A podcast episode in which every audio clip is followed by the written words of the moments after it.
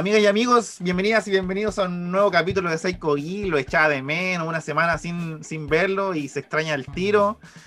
Eh, mi nombre es Hernán Godoy, me acompaña como siempre en este gran panel mis tres grandes amigos, el señor Álvaro Guerrero. ¿Cómo está, señor? Gusto saludarlo.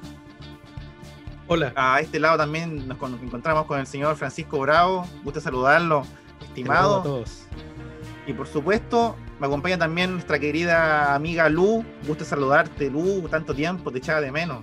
Tan Hola, radiante como siempre. Hola a todo el mundo. He vuelto. Qué bueno que me extrañaron. sí, bienvenida, bienvenida. Ahí, estado ausente una semanita.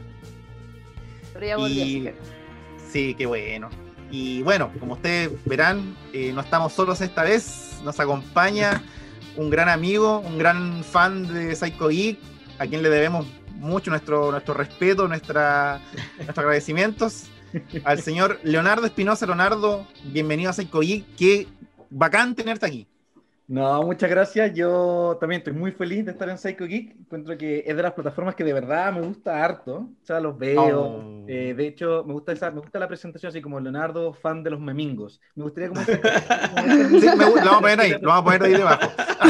Claro, ese es como lo esencial que te le presentaba a Leonardo, Sí, sí. fan de los memingos. Suficiente. con eso es De suficiente. hecho, por eso lo invitamos. Por eso te invitamos. Porque claro, en verdad esa es la charla. Sí, vamos a hacer un análisis crítico ahí de... de los No, memes. muchas gracias por la invitación. Yo feliz de estar acá. Gracias a ti, Leo. Oye, para la gente que no sabe, no- eh, dice, ¿quién, ¿quién diablos es Leonardo Espinosa? Bueno, Leonardo Espinosa es médico. Sí, porque Psycho Geek cambió de rubro y ahora vamos a ser doctor en casa. Vamos a dar unos pequeños consejos de, de salud. ¿no? Vamos a hacer Doctor no Oso, Leonardo, Doctor Leo. Claro, contestando preguntas del público. Sí, va, va- va a comentar el efecto de la cola de escorpión cuando se toma en agua hirviendo, a ver qué efecto tiene para la salud. Sí, el veneno de alacrán es un gran tema Sí. en el mundo médico. No, no. La verdad es que sí. La verdad es que Leonardo es médico, pero también es escritor. Así que Lu nos va a contar un poco, y bueno, también Leo nos va a contar también un poquito de, de su vida, de lo que ha hecho, y que también recordemos que tenemos una reseña de él, una- de su libro, de su último libro en, en Geek, para que la pase a leer. Le vamos a dejar el link por aquí abajito. Ujú. Así que Lu, ¿qué te parece? Si comienza hablándonos un poquito de, del encuentro en el que también participan ustedes, pues. Y también nosotros, Psycho también participamos como plataforma. Sí, sí, que cada vez Sí. uniendo. Sí, sí.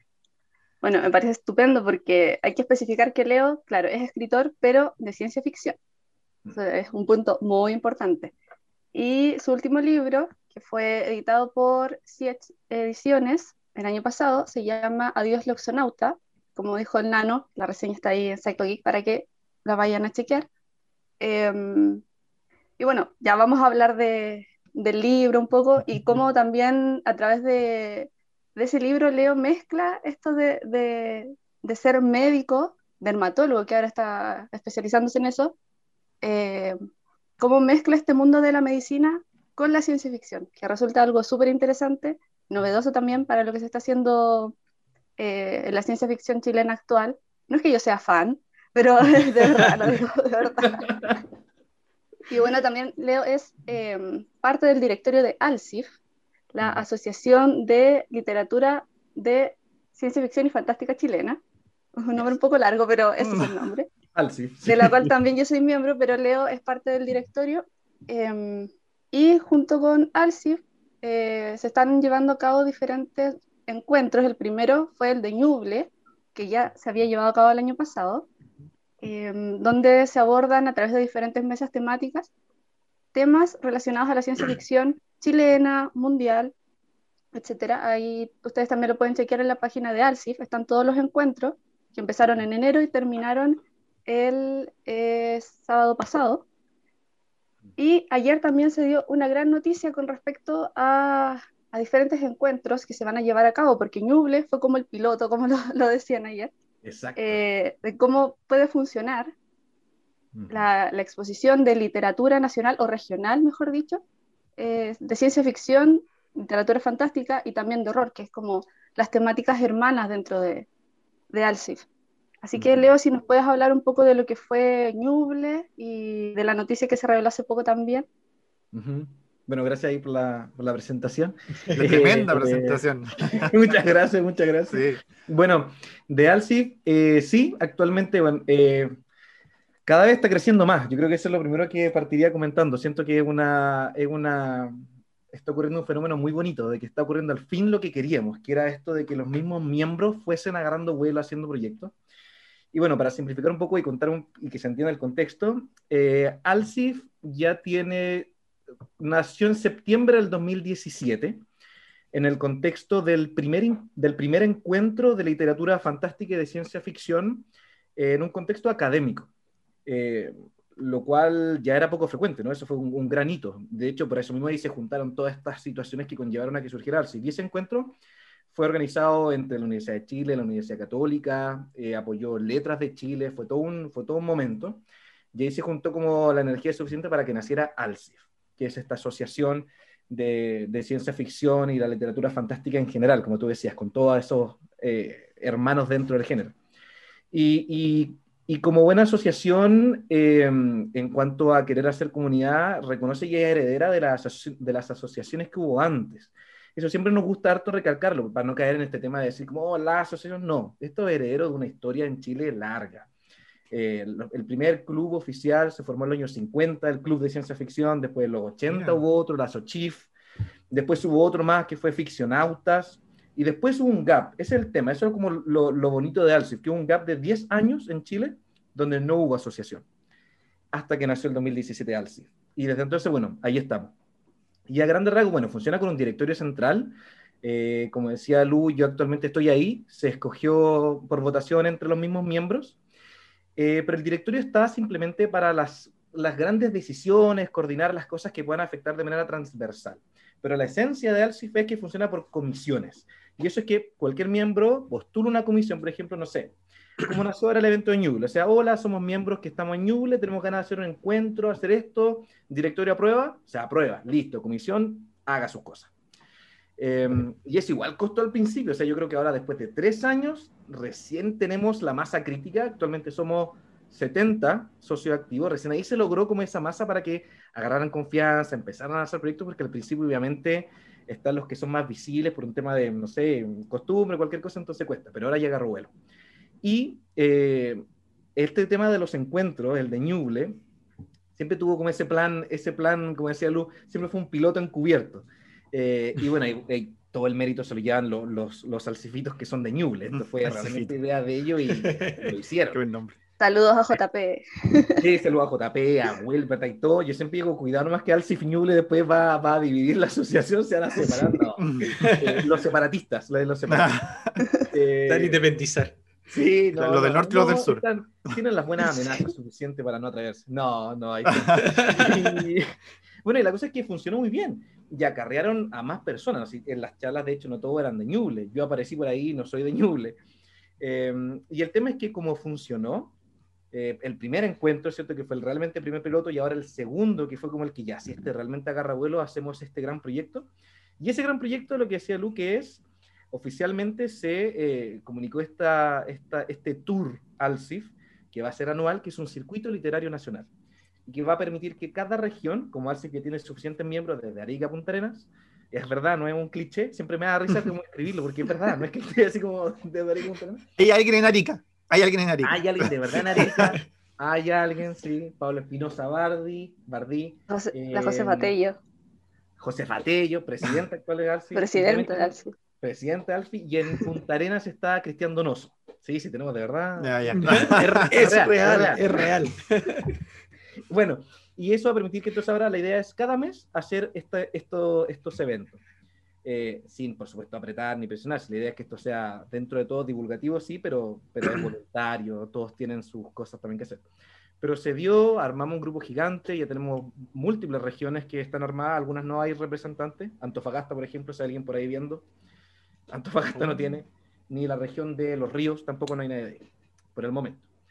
Y eso, y lo último, así como dato bonito, ya para no quedarme pegado, eh, es que cada uno de estos encuentros tiene un nombre. Y esto es porque, así como en Estados Unidos es muy habitual del fandom de la ciencia ficción, de los aficionados, ponerle nombre a sus encuentros, los gringos hacen esto de ponerle un con al final. O sea, no sé, eh, sería como Santiago con, bueno, de ahí viene la Comic Con, ¿cierto? E, esa, es la, de ahí nace.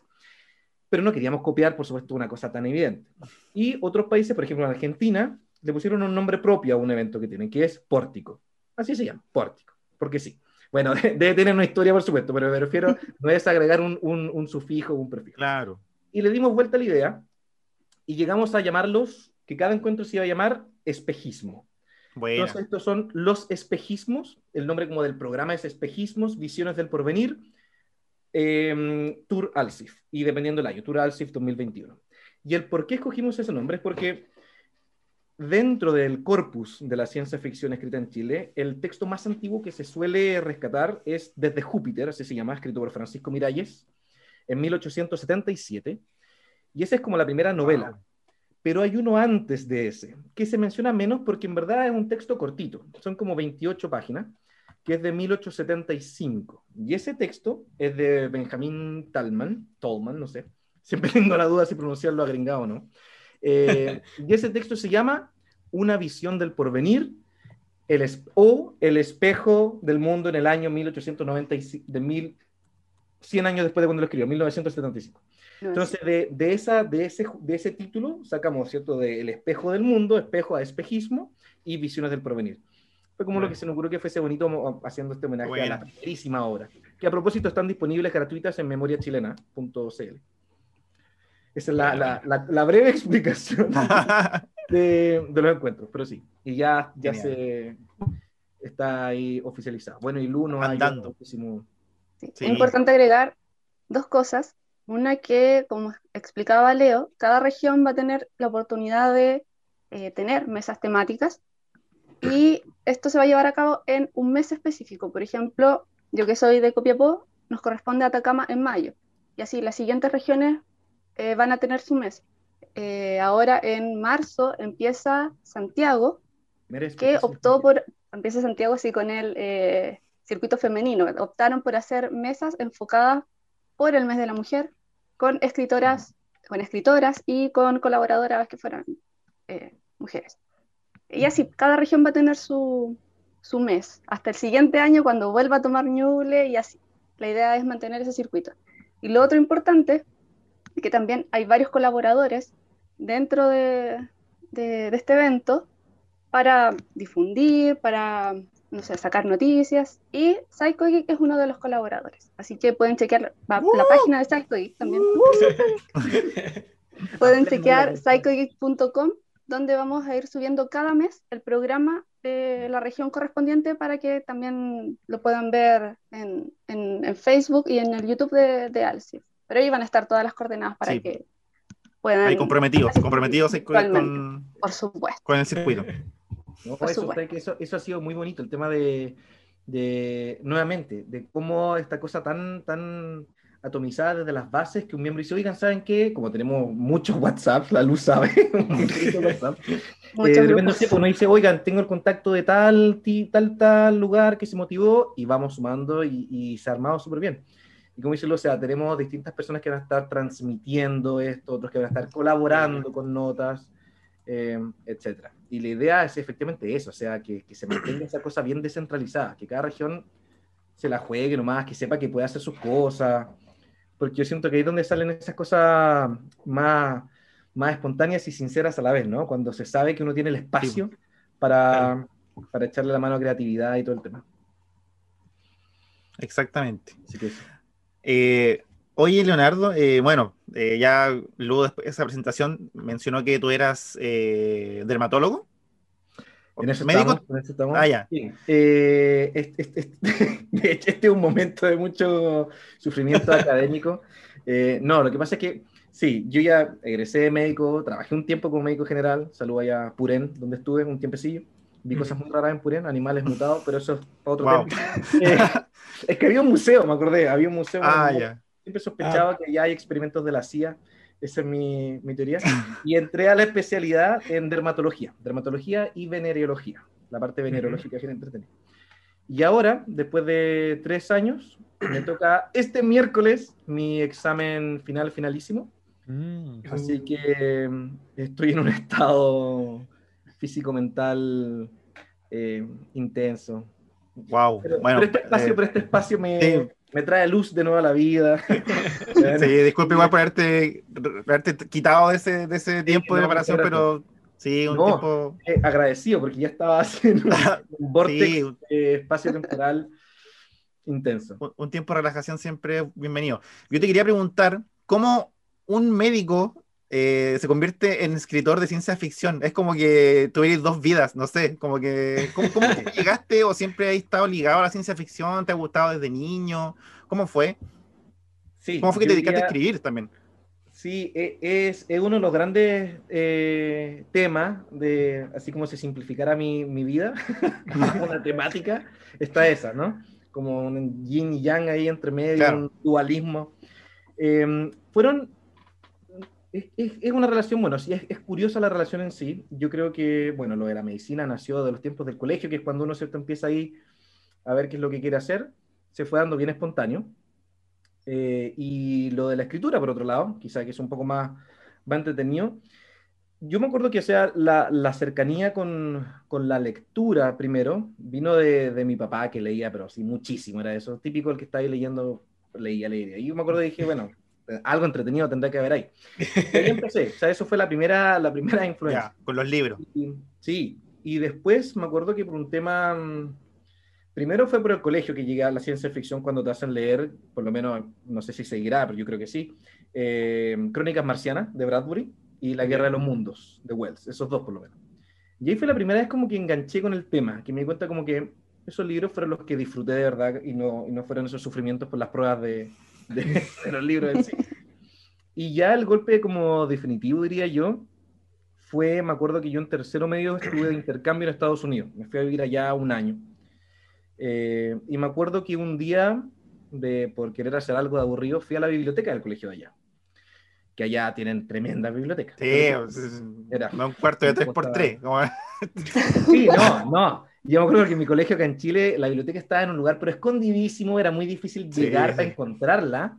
Eh, y los libros estaban como detrás de múltiples obstáculos. Como que estaba pensado como, no, vengas para acá. Bueno, pero allá en el colegio estaba, estaba como al medio y era gigante.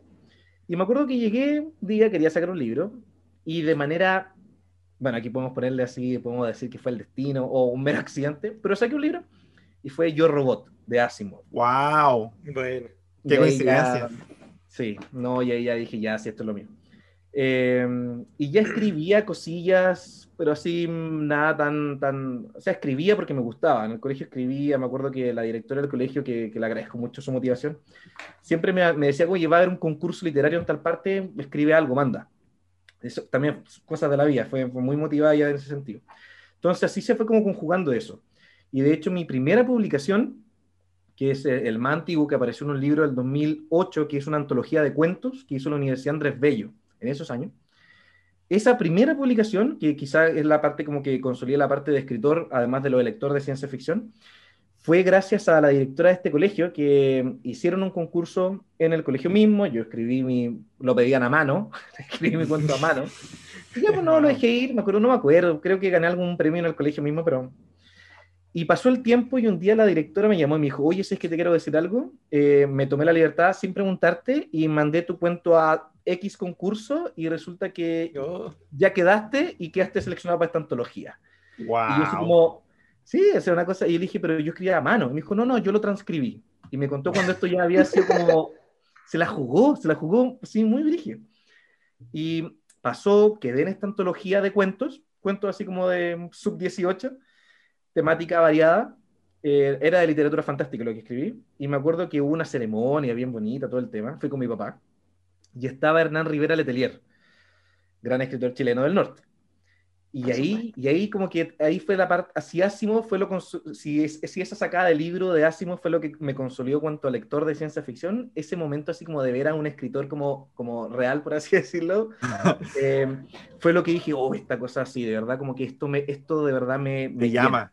Sí. me llama. Y ahí yo te diría que no paré. Yo diría que ahí fue la, cómo se conjugó el tema. Y, y bueno, cuando tuve que escoger, a lo que era tu pregunta, cuando escogí carrera, fue duro igual, porque obviamente, eh, si en los tiempos ciertos de estudiantes, si tú tus papás les decís como, oye, estoy entre medicina, que puedo entrar, Sí, ya todos sabemos la respuesta. Historia conocida, yo soy hijo de eso, sí, soy uno más. No, y mi otra opción era como entre filosofía y literatura, estaba entre esos dos. Bueno, aquí estoy. Eh, pero está todo bien hasta ahora.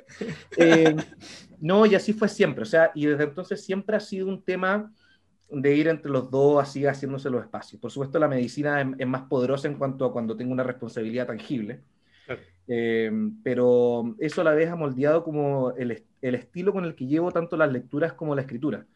Y, y la escritura en particular es que simplemente cada vez que a lo largo de mi vida médica se me genera un espacio por alguna u otra razón, digo, ya, este es el momento.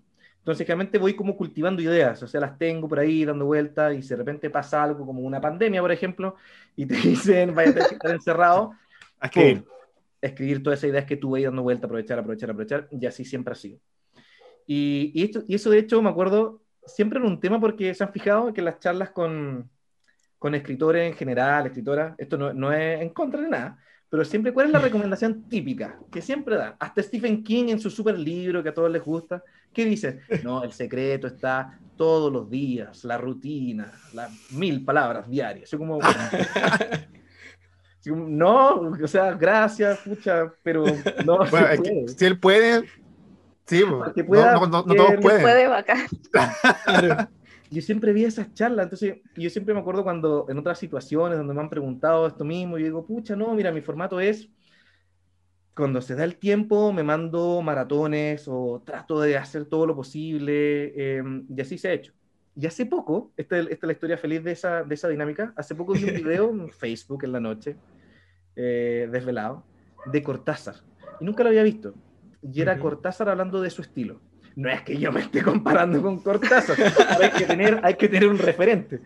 Cortázar decía algo, y él decía eso, él decía, no, mira, sabéis que en verdad yo nunca me, bueno, era un poco distinto, pero, pero él decía que nunca le gustó el tema de la rutina, nunca le gustó eso como de, de transformarlo en algo rutinario, casi laboral propiamente tal, la escritura, sino que él era, si se inspiraba, se sentaba y podía estar un mes sin comer, poco menos Cortázar hacía eso. Iba así como picoteando de a poquitito. dije, ahí está mi referente. Entonces, de ahora en adelante, en vez de contar la mm. historia de que tengo este modelo extraño, digo, no, es un modelo cortasiano.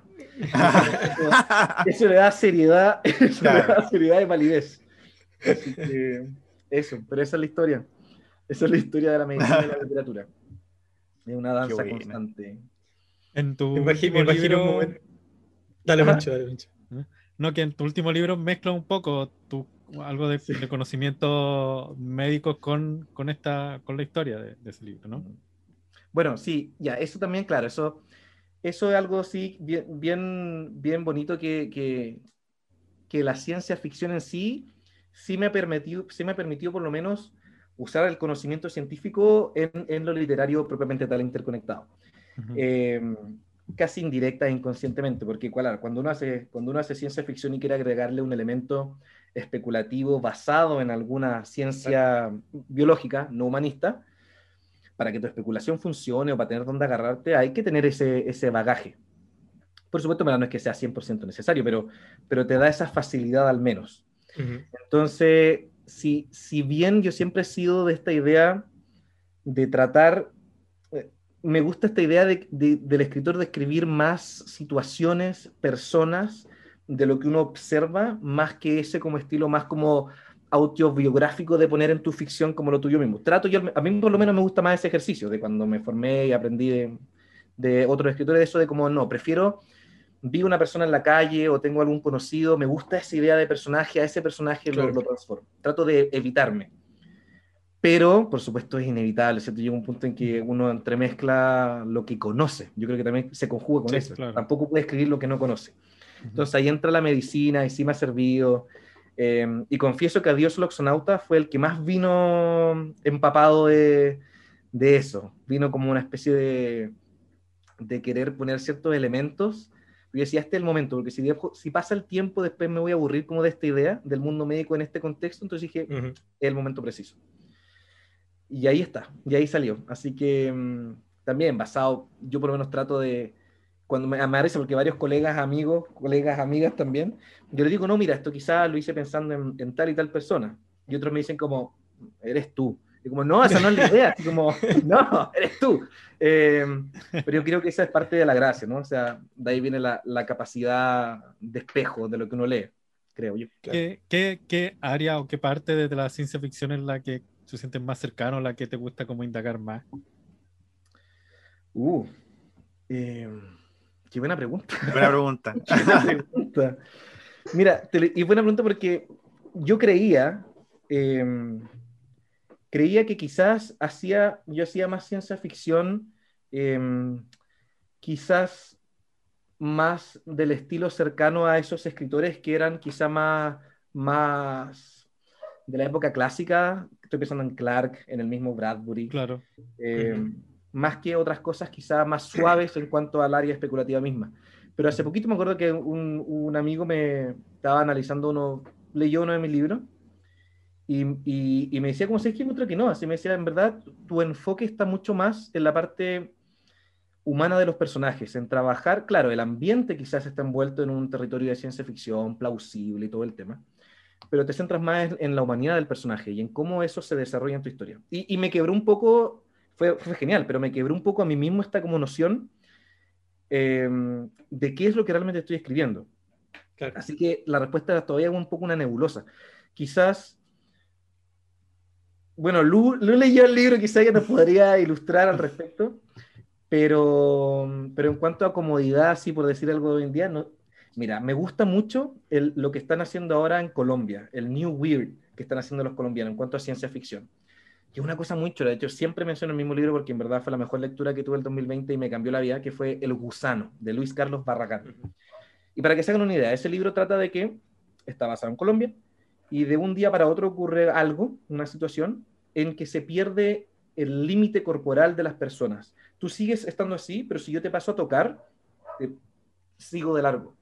Y al ocurrir eso, las personas empiezan a mezclarse. Entonces se asustan, porque si pasas a tocar a alguien, te quedas con algo de él y esa persona con algo tuyo y la gente se encierra.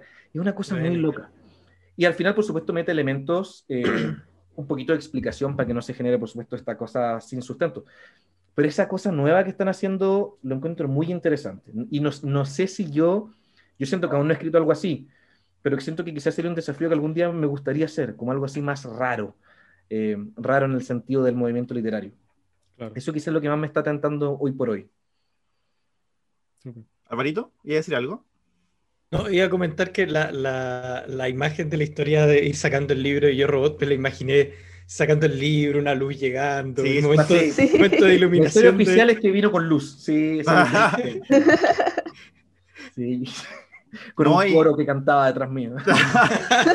no, y aportando lo que dice Álvaro, también es, verdad, porque también, bueno, lo que eres tú ahora eh, también fue mezcla de muchas cosas, porque fue herencia de tus papás, después, eh, y qué bacán ese, ese apoyo que tuviste de, tus profes, porque no, no siempre pasa. Mm. No sé, hubiera sido otro profe, lo manda a nombre de él, ¿cachai? Por, por, darte un ejemplo.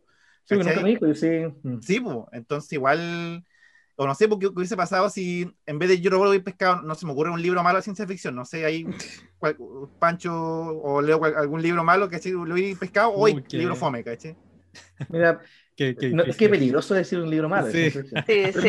Estaba pensando lo mismo. Yo me aburrí, yo me aburrí mucho con La luna es una cruel amante, de Heinlein. por ejemplo, con ese y lo leí mucho después. Pero si hubiera sacado ese, entiendo dónde va tu punto. Dicho sí, pues, ¿cachai? Uy, quizás no es lo mío, no sé. Igual mm. ese, ese insight de la biblioteca también, pues muy, muy cierto. por ejemplo, en, los colegios con nombre de misil, ¿cachai? Los municipales, que es donde me tocó igual estudiar a mí, Sí, pues, lo mismo, la biblioteca está en el último piso, un cuartito más o menos de, de 5 por 2 ¿cachai? Todos los libros atrás, detrás de como una recepcionista, una secretaria que tenéis que pedirle el libro, los más fome estaban al alcance de la mano, y era un castigo en la biblioteca, pues, ¿cachai? Para mucha gente. sí, también... De, hecho, el, cuando tú estabas contando la historia de, de, eso, de la biblioteca y de, la, como del apoyo del profesor, y ahora que el nano estaba comentando también como su recuerdo de biblioteca, yo también estaba tratando de cabezarme dónde quedaba la biblioteca en mi colegio. Porque no te acordabas. y creo que la conocí porque estaba antes en otro lado y después la cambiaron, pero seguía nadie yendo, ¿cachai? Ya como la gente iba a estudiar, no a leer, y era como un lugar de. Terminó siendo como un lugar de ir a descansar. O de castigo, ¿cachai? Claro, y, y, los profesores, sí, yo pensaba en profesores quizás te habrían dicho si es que encontraran algo bacán como, oye, ¿por qué no hacía esto? Pero como que, si es que, si es que el profesor estaba como motivado en ayudar. Mm. Entonces me sorprendió mucho y me llama mucho la atención como ese apoyo y esa como motivación del, del, profesor en, como en participar de eso. Como que súper super loable por parte de, un profesor. Y sé que privilegiados que, tuvieron biblioteca en el colegio. Sí, pues. bueno, eso de la biblioteca. Mi colegio no tenía biblioteca. No tenía. ¿En serio? No, no tenía. Teníamos que sacar libros como en la Casa de la Cultura de la municipalidad, que ahí había una ah. biblioteca. Pero en el colegio en sí no había. Churra. No, sí, suelen estar, según yo, bueno, no sé, en verdad, quizás en colegios más, bonitos, pero, pero los que, claro, los que parece que todos fuimos, eh, no. Sí, yo me acuerdo, yo me acuerdo que el, yo, bueno, primero tuve esta experiencia de biblioteca en, en, este intercambio, y cuando volví fue que fui a descubrir dónde estaba la biblioteca de mi colegio. Ah, ya. A la vuelta dije, oye, tiene que haber, pero antes, no, no. Y ahí la busqué, pues también me acuerdo que estaba último piso, último pabellón, un sector así como de sillones para que te echarais, con lo que tú decías, era el sector de descanso el castigado, y los libros detrás de como una, una, una persona mm. sí. no muy amorosa, y me acuerdo que... Eso, eso tiene también. Una, una persona con poca disposición. Sí. no, no tengo, no, no, está, no tengo No, está muy lejos. No. Yo me acuerdo, me acuerdo que de, de, la biblioteca de mi colegio, cuando volví con la motivación de, de allá, me acuerdo que saqué, el único libro que leí de la biblioteca de mi colegio fue Fahrenheit 451, de Bradbury también. Pero me acuerdo que sacar un libro era un cacho, porque esta persona ahí, esta señora, te, tú le preguntabas algo y, como que tenía como el hobby, supongo que pensaba que era, que era muy gracioso, muy simpático, pero que tú le preguntabas algo como que te, como que te respondía como con una especie de encrucijada, como estas personas que tú dices como, oiga, ¿tiene tal libro? tal vez lo tenga. Claro, que te como, sí, y así como que dije, y me lo preste, entonces como, ¿qué está pasando acá? Que si una, motivación demasiado elevada, te rendía ahí al, al, al segundo sí, pues, ¿cachai? Como calabozo y dragones, así como Voy a jugar un acertijo. Bueno, y que viene con la llave de Rubí para desbloquear este, este logro. Así era. Bueno, y lo de la directora, te a decir, Álvaro, que, que en mi caso siento que cada vez lo valoro más en retrospectiva. Me acuerdo que cuando vuelvo a ese tiempo no le vi tanto el peso y dije, ah, qué buena onda, genial, muchas pues. gracias. Pero a más pasa el tiempo, más me doy cuenta pues. de eso que tú dices, de cómo, ¿cuál es la probabilidad de que esto le pase a alguien? De que mm. la directora de tu colegio justo te tenga buena, se motivó en transcribir el, si yo le hice mano, pues. se motivó a pasarlo a computador, lo mandó a un concurso y después te dice como, oye, ya está, así como anda el premio. Claro. Sí. Además que uno también con el tiempo se da cuenta de lo difícil que es como también abrirse paso en, en, cualquier área de lo que es la creación. Entonces, claro, tener ese tipo de apoyo es súper importante también. Sí. Así es. Así que un aplauso para esos profes que valieron la pena. sí, es verdad. Violeta, la directora. Violeta, Violeta Feliu. Violeta Feliu. Te voy a contactar. Este es un momento. Decirle gracias. Psycho Geek, me dice: Tenemos un invitado sorpresa. ¡Oh! no, la directora. Esa puerta de atrás se va a abrir y va a salir. Claro, claro. Habría sido increíble. Bueno, una idea. Psycho Geek muta inmediatamente venga conmigo. Se sí, gigante, tiro, así. Sí, yo, yo, me pongo a llorar. venga gran momento un gran momento, sí, momento imaginario. Emotivo, sí, momento emotivo también, obviamente. Voy a mandarle muy Me emociona esto. Oye, voy a sacar la máscara y voy a ser la directora. Una vez más llegamos a estos programas donde tenemos estas referencias que no me hubiera ocurrido, se me hubiera ocurrido que llegaran al programa, venga conmigo en este programa. Sí. Hablando de cualquier otra cosa, eh, pero sí, sale venga conmigo. eh, oye, eh, Leo, ah, bueno, ya hablaste ya de, de los referentes eh, literarios que tenías, pero me mm. gustaría ver, saber si en, películas tiene algún referente, alguna película favorita de ciencia ficción. Mm. Que podemos más, Pancho también, nuestro experto en cine, ahí tal vez te, te apoyo, te rebata. sí, tenía que llegar esta pregunta, Leo. Eso era evidente. Era evidente. No, fue, fue, accidental, no lo planeé, pero qué bueno, qué gran momento de, hecho, te, te, iba a decir, no te llegó el, dress code de que andábamos todos de negro, pero con la polera que llegaste quedó, sí, perfecto. El contraste perfecto.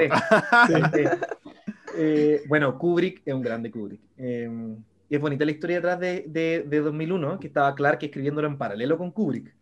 Eh, tremendo, no me imagino eso, así como estar con un director de cine del peso de Kubrick haciendo un libro. Bueno, ahí cuentan harta historia que Clark era mucho más conservador a la hora de escribir y Kubrick decía como, sobre tengo una idea demasiado genial, así como, ya no me importa tanto tu libro en verdad, como gracias, gracias por todo.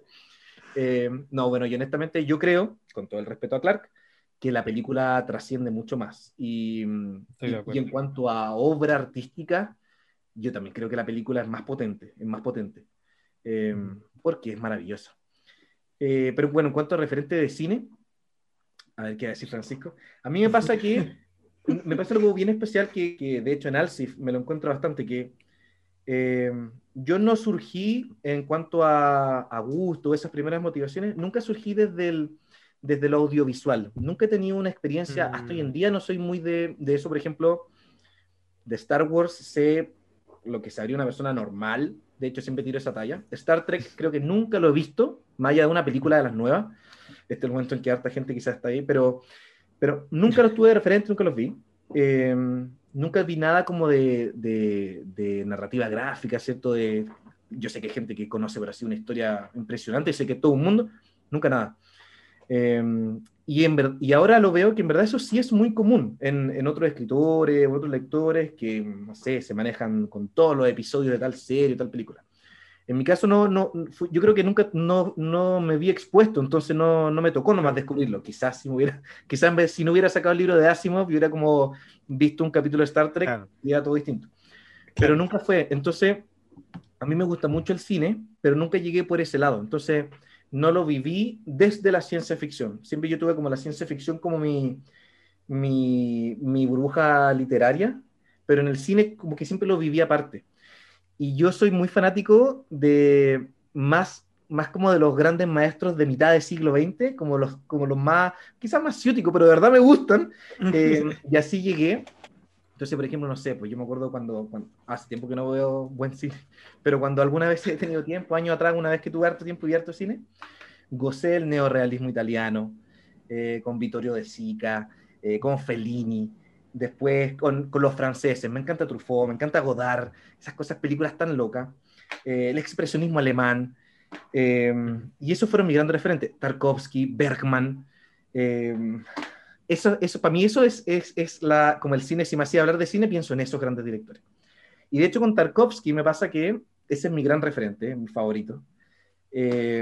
nunca, también nunca lo tomé desde la perspectiva ciencia ficción pero Tarkovsky es como él que mezcla esos dos caminos, ¿no? Porque justo Tarkovsky hizo Solaris, basado en el, libro polaco Stanis, del polaco Stanislaw Lem.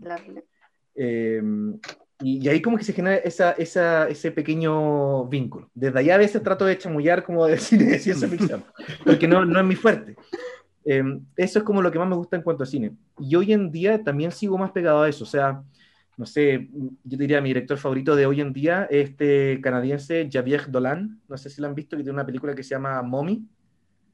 Bueno, ah, ya, Sí, sí. Buena. Sí, sí. Bueno, entonces, esa es mi experiencia con el cine. Ahora, eso sí, por supuesto, disfruto muchísimo cuando salen películas contemporáneas de ciencia ficción, eh, sobre todo esas que vienen como más, que son más profundas, como Arrival, ¿cierto? Que hizo Danny Villeneuve, basada en Chiang, Ted Chiang o Liu, creo que es de cuentos de Ted Chiang, sí. Claro, esa me encanta. Ahí sí, ahí confieso que ahí se me mezcla todo y eso es como la, la catarsis ahí, buena y cine. Pero, pero así como, bueno, y lo mismo con Kubrick. Kubrick, por ejemplo, 2001, la primera vez que la vi fue, me acuerdo que estaba con mi hermana, que estábamos como en sesiones de Kubrick, así como viendo a, viendo a Kubrick. Desde ahí llegamos. Em, ¿Cómo se llama la, la, primera que hizo Kubrick, esta que es de la Primera Guerra Mundial? Ah, eh, Path of Glory. Path of Glory. Buenísima. Eh, así que eso, eso podría yo hablarles de, de, cine, pero por supuesto hoy en día Arrival, eh, la nueva de Blade Runner me encantó, la 2049. Sí. Eh, estoy esperando Dune de Danny Villeneuve, pero no me gustó la, la, de, la, de, la de Lynch. A nadie le gustó la de Lynch. y bueno, este, eso es cuando yo lo digo suavecito y veo qué pasa. Lo que pasa es que de repente yo también, yo como que vivo con esa como confieso que un poco aprendido, como que aprendí en algún momento que esa película no es buena, eh, nunca, lo, nunca lo cuestioné tanto porque no me gustó tampoco, pero de repente hay círculos que de verdad les gusta, así como que les gusta, les gusta. Sí, eh, entonces siempre, ahí tengo precaución con, con, esa. Bueno, esa la hace igual una buena película, el hecho de que genere ese tipo de discusiones. Así que le doy ese crédito. A, lo mejor voy a decir una burrada, así que me, me, perdonan, pero. Eh, disclaimer. Disclaimer. el, siento que el, el, género de la ciencia ficción, como en, en, la literatura, es un género que es muy visual igual, que en, que en mm. su que, en, todo, en, todo lo, en todos sus distintos autores siempre hay una impronta que, que, es una descripción muy visual de las cosas porque también trata de describir una tecnología por lo general, no siempre así, pero por lo general. Entonces, eh, por ejemplo, pienso... Claro. Y, y, por ejemplo, pienso en Metrópolis de, de Friesland, que mm. vendría siendo como la primera película que en base a eso está todo el imaginario del cine de ciencia ficción está basado en esa película, de alguna u otra forma. Pero que obviamente esa película no nace de la nada, sino que nace de, una, de, un, de un género literario que ya venía con muchos años ya trabajándose. Entonces ya venía un imaginario de, de, de futuros que ya se sustentaban en una base. Entonces, eh, por ahí también como que eh, eh, tú inmerso en este género también tienes que tener algo como muy visual a la hora de describir y de, y de crear historias, ¿no? Sí, sí, sí, 100%. De hecho, em, yo creo que, claro, cuando uno, y me pasa que cuando uno, claro, cuando uno escribe imaginando lo, la escena o el lugar, yo creo que pasa eso inevitablemente. Yo creo que no, no, no, ocurre con todos. O sea, no sé, pues hay libros que son más, más, más de par. Yo siempre pienso como esos libros que son puro párrafo y nunca hay diálogo. Eh, versus los que hay mucho diálogo. Y que los que hay mucho diálogo usualmente es que uno se está imaginando la escena, algo así, que es lo que decía Bradbury que le pasaba. Que Bradbury se escribió un cuento y resulta que se adaptaba a la tele a sí mismo, porque poco menos que está el diálogo y sácale la descripción del, del lugar. Eh, y yo confieso que sí, también soy más visual. Y la gracia ahí quizá del, del apoyo de, del cine como arte es que, claro, cuando el cine logra esas, esa, esas imágenes, es, es, es como ese momento que tú dices, wow, yo creo que igual esa, es una de las grandes potencias del cine como arte. Em, la literatura es muy noble y todo el tema, pero, pero el cine tiene esa cosa. No, no, no recuerdo quién decía, pero varias, varios grandes artistas que hablan de esa, de, esa, de esa magia que tiene el cine, que no tienen las, otra, las otras artes clásicas. Eh, entonces, claro, estoy pensando, por ejemplo, en Cita con Rama, de Clark, que eran estos astronautas que llegaban y descubrían esta estructura tubular que era como una nave espacial tubular y en su rotación permitía que uno estuviera como parado sintiendo la gravedad normal en cualquier estructura del cilindro, ¿no? Yo me acuerdo que ese libro, en aquellos tiempos, se lo pasé a mi papá para que lo leyera, un gran lector, como les decía. Y me acuerdo que siempre me decía, no logro imaginármelo. Me decía, no, no, no sé, no, no puedo. Así como, no, ¿qué es eso? No sé. Y después, cuando salió Interstellar, ¿se acuerdan del final de la película? Que están en una estructura así, tipo que el niño tiraba como el bate de béisbol y, la, y, y seguía hacia arriba me acuerdo que mi papá me dijo, ah, así es. Entonces, yo creo que ahí, claro, ahí se genera esa, ese, poder del cine eh, de darle esa forma. Y yo creo también muchas veces que hay muchas adaptaciones que uno, que uno mismo al escribirlo no los logra del todo 100% imaginar y a veces es el mismo cine el que le termina dando la forma que va a quedar. Como que concreta un poco toda esa imagen. Exacto, exactamente. Así que sí, yo creo que hay una, una, una simbiosis bien potente una, y una capacidad de, de, actuar en colaboración, en especial la ciencia ficción, con, con, con el mundo del cine. Sí. Y cuando funciona... Sí, creo que, tienes razón, en especial como que este género tiene un, una conexión súper fuerte con, con, el audiovisual, como que se van intercambiando cosas eh, muy seguido, entonces como que siempre vemos una, una retroalimentación ahí súper grande. Y es un desafío, yo creo que también para los directores debe ser un desafío bonito porque hay muchos libros de ciencia ficción que uno dice, este libro jamás lo van a adaptar, es imposible, no se puede. Y de repente, ¡pum!, va a salir y tú dices como, ¡oh, qué hicieron! Entonces yo creo que también se genera esa como retroalimentación. Yo estoy esperando Fundación en HBO. No sé qué, ah, esperar al respecto, pero... Mm. Yo siento que, yo siento que el cine universaliza un poco la imagen. Mm. Porque, por ejemplo, eh, lo que decías tú, de gente que no se logra imaginar ciertas descripciones o, lugares dentro de los libros de ciencia ficción. Em, y el cine, claro, le termina de dar forma, pero piensa también que eso lo escribió una persona que se lo imaginó de cierta forma y que al, al, escribirlo quizás tampoco lo está transmitiendo de la manera en que se lo imaginó. Entonces, por eso también es más difícil, como, ¿qué, me, ¿qué, quiso decir el autor con esto? A ver, ¿cómo se lo habrá imaginado y cómo me lo imagino yo? También está eso de, de cómo es leído el autor. Entonces, al final, la imagen en el cine universaliza esta, como estos, em, bueno, imágenes, es que no quería repetir la palabra imagen, pero bueno, universaliza estas imágenes, las concretas, dentro de, de, lo que son los libros, entonces ya se vuelve un imaginario como comunitario. O sea, tú hablaste de la imagen de Interstellar y todos los que vimos la, la película supimos a qué imagen te estabas refiriendo. Entonces, eh, logra que ese tipo de, de, de imágenes se, se, concreten a nivel como de comunidad, como un imaginario común a diferencia de la descripción más autónoma del, del, libro en ciencia ficción. Además que este, este, poder predictivo que a veces tiene la ciencia ficción, en donde como que eh, tiende como a adelantar ciertos avances mm. tecnológicos por lo general. Y pienso que ahora hace poco vi, vi Metrópoli oh, y... Pancho Robot, Pancho Robot. Oh, Volvió Pancho Robot. alerta de Pancho Robot. No voy a decir nada. Hablando de ciencia ficción, hay que avisarle a Pancho que se le descarga la batería, es un Android. Sí, un Android. Tenemos replicante. Tengo que enchufarme al puerto USB. sí, sí, sí. El, no, que hace poco había visto Metropolis por esta cosa del, eh, del, de esta cosa predictiva por lo general de la tecnología. Ya viene como de Julio Verne y todo eso.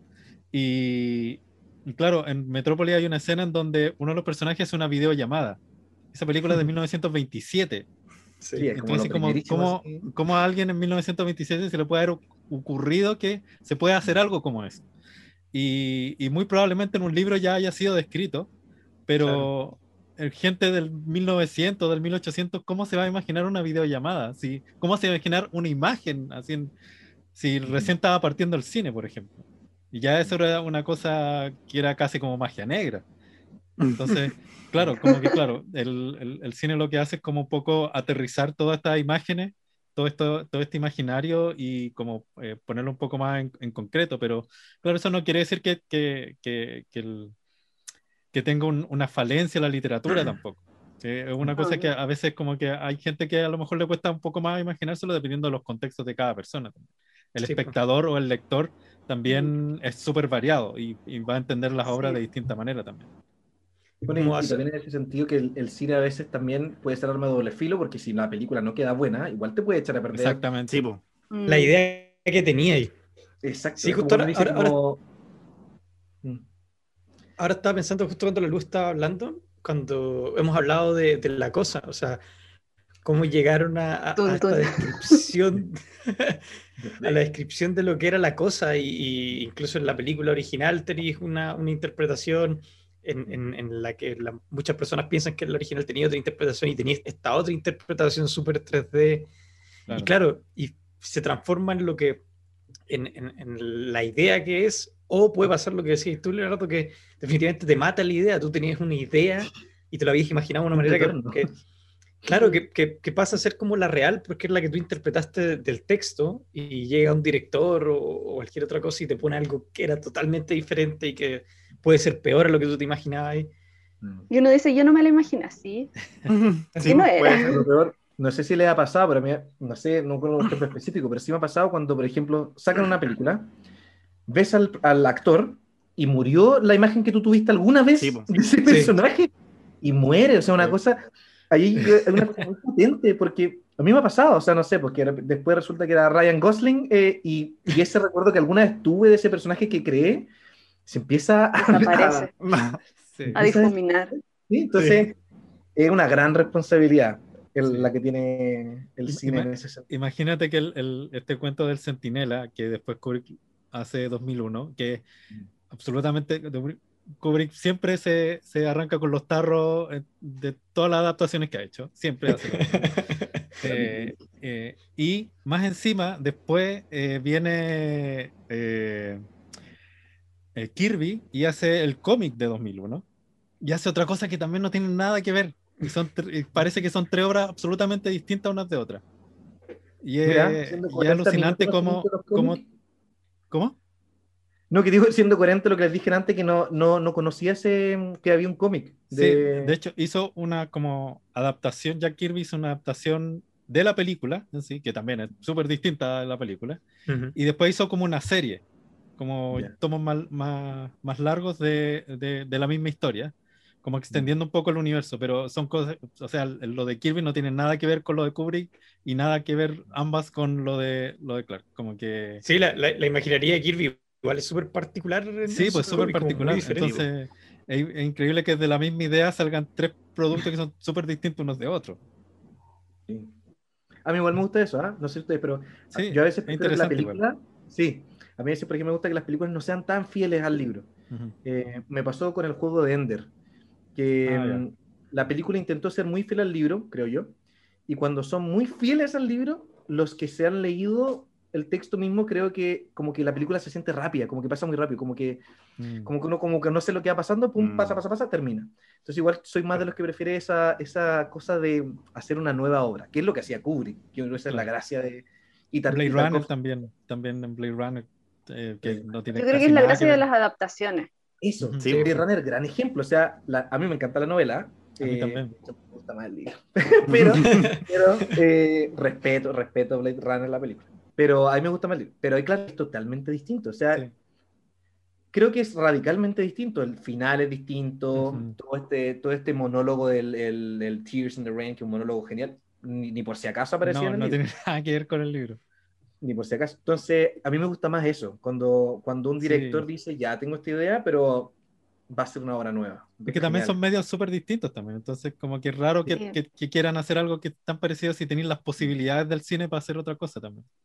Yo soy de la idea que las adaptaciones siempre van a ser un producto distinto. Mm. Aunque sean basados en un libro, la historia, o sea, la, el formato es otro, entonces el producto va a ser otro. Entonces yo siento que uno tiene que juzgarlo a, través de los medios a los que está adscrita esa obra. Por lo tanto, lo que está en un libro nunca va a ser igual y no va a quedar igual a una obra visual o una obra gráfica. Entonces yo creo que uno también tiene que pensar eh, ese tipo de, producciones a partir del soporte en el que se está llevando a cabo. Porque, por ejemplo, muchas veces los fandom dicen, ay, pero es que no se parece al libro, ay, es que no sé, el personaje me lo imaginaba más rubio, o mm. decía que era rubio y era, acá era moreno. Y que al final hay que entender, porque uno, claro, muchas veces cae en eso, pero habla del fanatismo, pero también hay que entender que son soportes distintos finalmente. Entonces van a ser obras distintas. Como que no hay que perder de vista eso. Yo espero que eso pase con Fundación. Yo creo que HBO va a hacer una cosa distinta. Porque su fundación es como las conversaciones del alcalde de, la fundación. Como que yo creo que. como a Salvor Harding, que era el alcalde, no va conversando. Yo creo que van a, van a tener que replantearse. Ojalá les quede bueno. ¿Tuviste la, la de Fahrenheit que hizo HBO? No, no la he visto. No la he visto. Con ese es interesante. Es súper interesante, sí, por lo menos yo la encontré interesante. Creo que la cambiaron también harto, ¿cierto? Sí, cambiaron varios, como que la actualizaron, tomaron la misma idea y como que la trajeron algo más actual, porque claro, la versión de Truffaut eh, ya eh, no ha envejecido tan bien, creo yo. yo ah, me gusta mucho Truffaut, pero creo que esa película en particular no ha envejecido muy bien. sí, yo también no menciono mucho, cuando hablo, si hablo de Truffaut, no, esa no va, no... Claro. Está, como en el último cajón de, la, filmografía de Truffaut. Oye, qué buena, me acordé que no la he visto, no la he visto. Ahora que mencionaron adaptaciones, eh, me llegó el gancho perfecto para hacer una pregunta que yo quería hacer de puro morbo. Quería ver qué decía el resto del panel de Psycho Geek. Porque vi la noticia de que Netflix iba a hacer una serie anime de Terminator. Ah, sí, sí, vi la noticia dirigida por un escritor de Batman, del, de un cómic de Batman. Se llama, creo que, Matson Tomlin. Tomlin, sí. Y ya, ya veo las reacciones de, de, algunos, pero me gustaría saber qué, qué, qué, impresión les da que vayan a hacer una adaptación, sobre todo una película muy icónica y traspasada a un medio muy diferente, como el animado y el, la animación japonesa, sobre todo.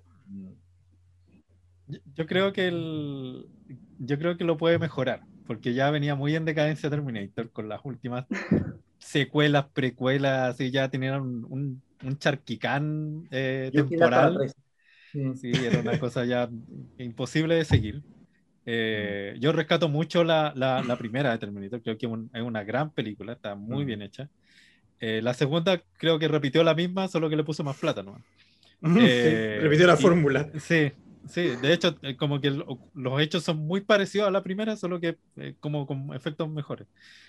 y creo que yo creo que podría salir bien una versión en anime. Como que la animación te da muchas posibilidades para, para que a lo mejor son más restrictivas en, lo que es el cine en live action. Entonces, mm, como que se podrían hacer cosas interesantes, creo yo. Sí, yo creo que igual la premisa de Terminator es muy, no, sé cómo decirlo, anime, anime salizable, no sé. pero que se puede adaptar al anime, que creo que esto también lo hemos hablado, bueno, con Pancho lo he hablado algunas veces, que el, el anime o, el, manga, las premisas también son súper pensadas fuera de la caja. Entonces, te permite hacer otras cosas que en una animación tradicional o occidental quizás eh, seguiría una línea más conservadora. Entonces, creo que sería interesante el experimento a ver, a ver qué sale de ahí. Sí, me, Sí, creo que sería interesante. Mm. Oye, Leonardo, ¿tiene, ¿tiene algún acercamiento con algún anime o con algún manga? Vi Evangelion, puedo decir eso. Eh, pero lo que iba a decir, bueno, nuevamente, ahí soy súper inexperto en el tema. He visto los que me recomiendan, que usualmente son buenos, porque claro, me recomiendan lo, bueno. Eh, pero, pero de lo que he visto, de lo poco que he visto, también tengo esa sensación de que sí podría funcionar. Em, porque el anime tiene esa cosa, también como decía Luz, como que me lo imagino así bien oscuro, bien depresivo, con un mensaje bien existencialista. Creo que podría funcionar. Y de lo, porque el Terminator audiovisual, desde yo también yo creo que ya, ya agotó en gran parte su, su novum, ¿no? Como su...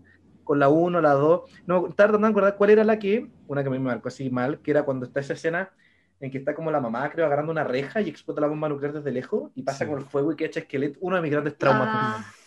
creo que es la 3. ¿La 2 o la 3? la 2. Sí. Gran trauma de infancia. no me quiero ver así brutal. Bueno, era como una pesadilla en la película. Claro. Así que. Em, no, yo creo que puede funcionar. Y de mi acercamiento, yo te diría de lo que me acuerdo es, de Evangelion. Ese es como para mí mi referente. Quizá muy poco original y creativo, pero es porque no tengo tanta experiencia. Mira, es un, es un, buen referente. Es un muy buen referente. Y si lo entendiste, mucho mejor. Sí. Mira, me pasa que es una experiencia, yo creo que me debe ser, porque a medida que más tiempo pasa desde que la vi, más como que empatizo con, con Shinji y, y, su, y su problema. Porque cuando la terminé al principio dije como, ah, como que... Ah, pero ahora mm. cuando pasa el tiempo, cada vez pienso como, en verdad qué mala suerte, porque en verdad le tocó estar justo en ese momento que y te tocó el apocalipsis final. Y con circunstancia. Claro, así como esto termina mal sí o sí. Como que cada vez me da más pena y como que mm, me da esa nostalgia de decir, uy, qué mala pata en verdad. Así como que a algún humano en algún momento le va a tocar vivir como el final, creo. Mm. Y nadie está preparado para eso. y todos podemos ser un chingui en algún momento. Sí. Por eso, lean ciencia ficción. Nunca saben qué les va a tocar de lo que ya se ha anticipado en la literatura. Es un muy buen consejo ese. Se va a preparar si, te leíste, si te leíste todo lo de ciencia ficción, deberías estar preparado para la mayoría de los acontecimientos. Mira, todos los que leyeron a Camus ahora están súper preparados por la pandemia. Oye, eh, hablando de, así, punto, eh, paréntesis, hablando de, de, anime y ciencia ficción, me puse a ver Cowboy Vivo. Hola, wea, buena. Nunca lo había visto. Nunca lo había visto. Muy buena. Van a hacer una. Cowboy Bebop. Ah, lo día escuché a alguien que lo en Facebook, que alguien lo escribió. Un amigo que le. Buena. Muy buena. Van a hacer una serie de live action, creo, de Netflix. Creo que está anunciado. Otra vez. Pero ¿por qué? Ya arruinaron Death Note, ¿para qué van a arruinar ahora? Esa la vi. Pero no, había Lo siento, esa fue mi aproximación, nunca vi la original. No, tienes que ver la original. La original. Sí, me han dicho que es bueno. Sí, sí. sí. Eh, bien, chicos. Oh, se pasó rápido esta, esta horita de conversación. Quería, bueno, agradecerle a, nombre de todo el equipo, a Leonardo por su tiempo, por su disposición. Muchas gracias por haber venido. Estamos honrados de tenerte con tu presencia y esperamos que a futuro tengamos próximas visitas tuyas, porque de verdad la pasamos muy bien en este programa. Muchas gracias. Sí, yo dejo la idea que un día podríamos hacer un panel especial de análisis de los memingos. Un top me agrada. Me agrada. Creo que una excelente idea. Me, encanta, que los memingos tengan la apreciación que se merecen porque los memes de Psycho Geek tuvieron un origen que fracasó absolutamente como en el tercer capítulo de la historia de Psycho Geek, que eran los memier, que eran los miércoles. Sí y era, que con ese nombre.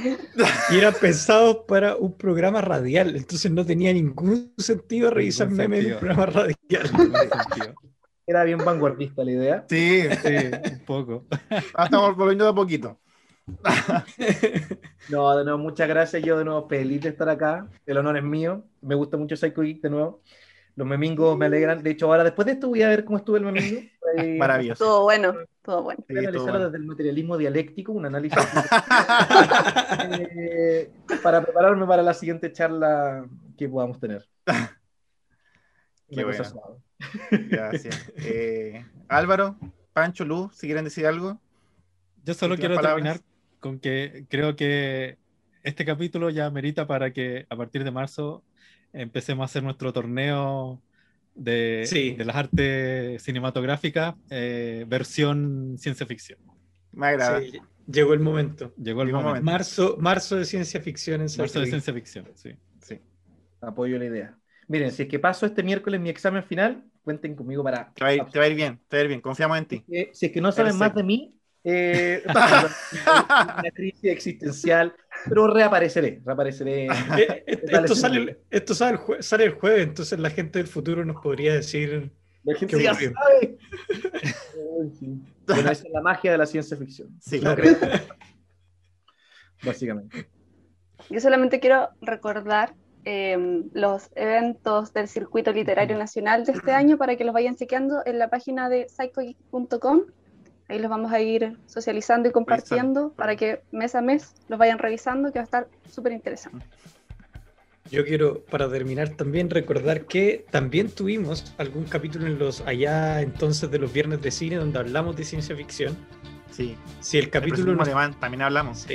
si el capítulo no está en Psycho Geek, sí o sí está, o sea, si no está en el canal de Psycho Geek, está en Spotify. Eh, capítulo de la ciencia ficción que hicimos allá en los tiempos de los viernes de cine con Pancho Tentáculos. Cuando yo era espectadora solamente. Sí, sí. ¿Viste? Y ahora es panelista, ¿viste?